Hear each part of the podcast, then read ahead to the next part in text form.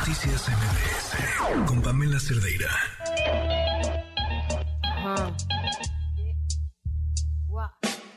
Quisiera tener cosas dulces que escribir, pero tengo que decidir y me decido por la rabia. Cinco mujeres hoy han sido asesinadas y a la hora por lo menos 20 mujeres violadas. Eso que solo es un día en Guatemala, multiplícalo y sabrás por qué estamos enojadas. No voy a andar con pinzas para quien no entienda que esto es un 8 de la noche con 40 minutos. Continuamos en MBS Noticias. Y esta es la historia que nos tiene Joel Reséndiz.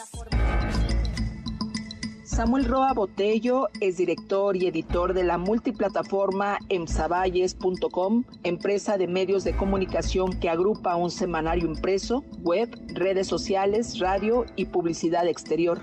Ha cumplido 30 años de hacer periodismo y tiene 45 años de edad.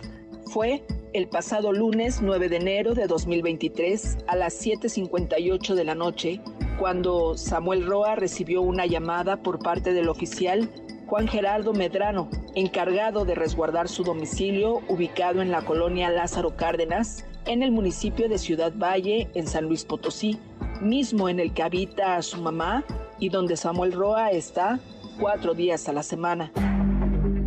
La llamada que recibió fue para informarle que afuera de su portón habían dejado una hielera roja con dos cabezas de cerdo y varios trozos de caña de azúcar. Pero regresemos al pasado un poco, pues hace unos meses Samuel Roa había recibido llamadas de diversos números donde le mencionaban que ya dejara en paz el tema de los cañeros. ¿A qué se referían con el tema de los cañeros? Aquí, amable radio escucha, se lo explico.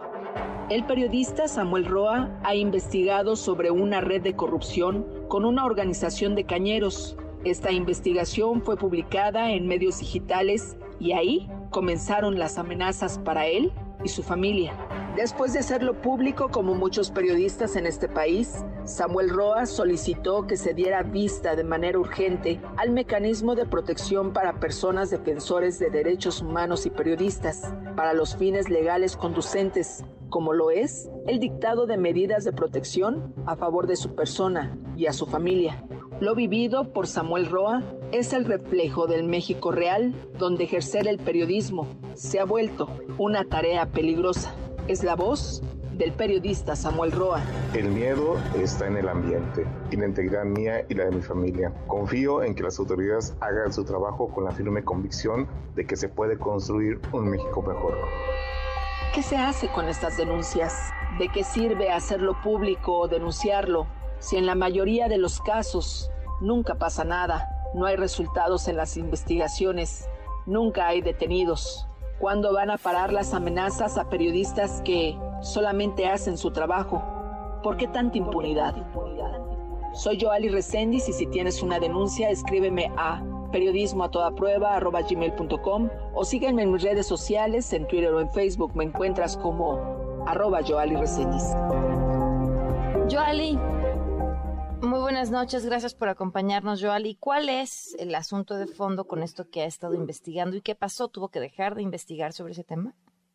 Fíjate que no, Pamela, buenas noches, buenas noches al auditorio. Justamente eh, esta investigación se dio a conocer en el portal emsavalles.com y se trata pues de un asunto de corrupción entre cañeros del Estado y autoridades locales que por supuesto no les gustó y eh, este eh, recibimiento de este mm, trabajo que le ha dado seguimiento eh, nuestro compañero pues ha provocado pues este tipo de mensajes amenazantes intimidatorios que por supuesto preocupan. El hecho de que le llegue una hielera con eh, cabezas de cerdo y cañas es un mensaje muy claro de que deje en paz el tema.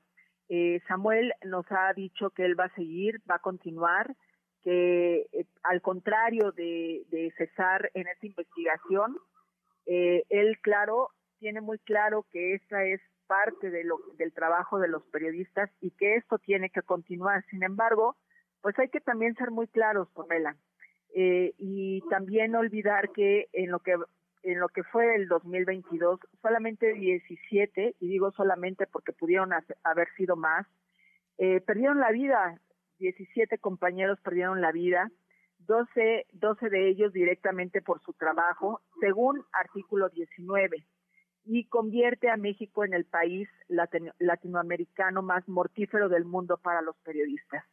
No existe la libertad de prensa que tanto se pregona, Pamela.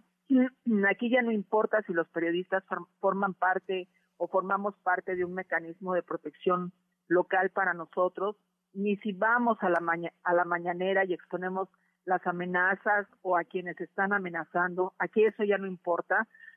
Y, tampoco, eh, pues importa lo que siempre estamos diciendo, que los reporteros, pues a veces, hay que decirlo, compaginan el periodismo con otras eh, eh, profesiones o, con otras cosas, porque también el periodismo mata, pero de hambre a muchos compañeros, pocas son las prestaciones, hay quienes incluso tienen que comprar sus propias pilas, pagar su propia gasolina, y si le, molesta a alguien las notas, pues simple y sencillamente pues van desde la amenaza hasta obviamente su asesinato. Eh, no hay que olvidar que México ha registrado más reporteros asesinados y lo ha dicho fuerte y claro, reporteros sin fronteras, eh, en que países en guerra como Ucrania, como Siria, y algo muy importante a destacar es el balance que hace esta organización, en donde nos decía que el año pasado el 20% de las muertes violentas de periodistas tenían que ver eh, con justamente con sus denuncias. y, y esta muerte de periodistas, este asesinato, porque no es muerte, son asesinatos, estaba, estaba por encima de Brasil o, por ejemplo, de Colombia. Eh, artículo 19 también ha dicho muy claramente que también existen actos de intimidación, de hostigamiento contra los reporteros y en un aumento de más del 50%, Pamela, desde el 2016, que eso es preocupante y, que además también pues se han incrementado, por ejemplo, estos ataques que fueron perpetrados por funcionarios. El crimen organizado también ha hecho su parte con, con agresiones a compañeros y la Ciudad de México ha sido el, lugar donde más se ha atacado a la prensa, seguido de Yucatán y de Michoacán. Eh, pero también hay que decir, Pamela, y es importante subrayar, frente a estas agresiones como las de Samuel, ¿qué es lo que dicen las autoridades mexicanas o como las de muchos otros compañeros que ya no están aquí para defenderse? Y hay que decir que estos ataques generalmente las autoridades dicen que es derivado de nuestro trabajo periodístico, pero también hay que decir que no se procesa a los culpables y mucho menos se obtiene justicia. Esta frase de cero impunidad cansa, Pamela, cansa porque no le dan seguimiento a las investigaciones y, y además también luego se, se revictimiza a los compañeros porque incluso eh, la autoridad dice y se atreve a señalar que a veces hasta los asesinatos de compañeras y, que, y compañeras periodistas son crímenes pasionales.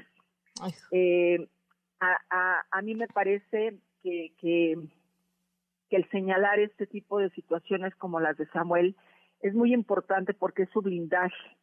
Es la única manera de decirle al país y al mundo, en este caso, eh, eh, que, hay un compañero que recibe una hielera con cabezas de cerdo, con cañas de, de eh, con, con, cañas dentro y diciéndole bájale a tu investigación es, es importante que el mecanismo lo, lo, lo, lo arrope, que las organizaciones estén al pendiente, que los mismos medios de comunicación pues hablen de, de lo que pasa con Samuel y no y no que cuando ya pierden la vida Pamela pues entonces pues cada uno desde nuestra trinchera estamos indignadísimos en nuestras redes sociales diciendo ni un periodista más con no se mata la verdad eh, matando periodistas claro pues Joali, te mando un fuerte abrazo y gracias por acompañarnos el día de hoy.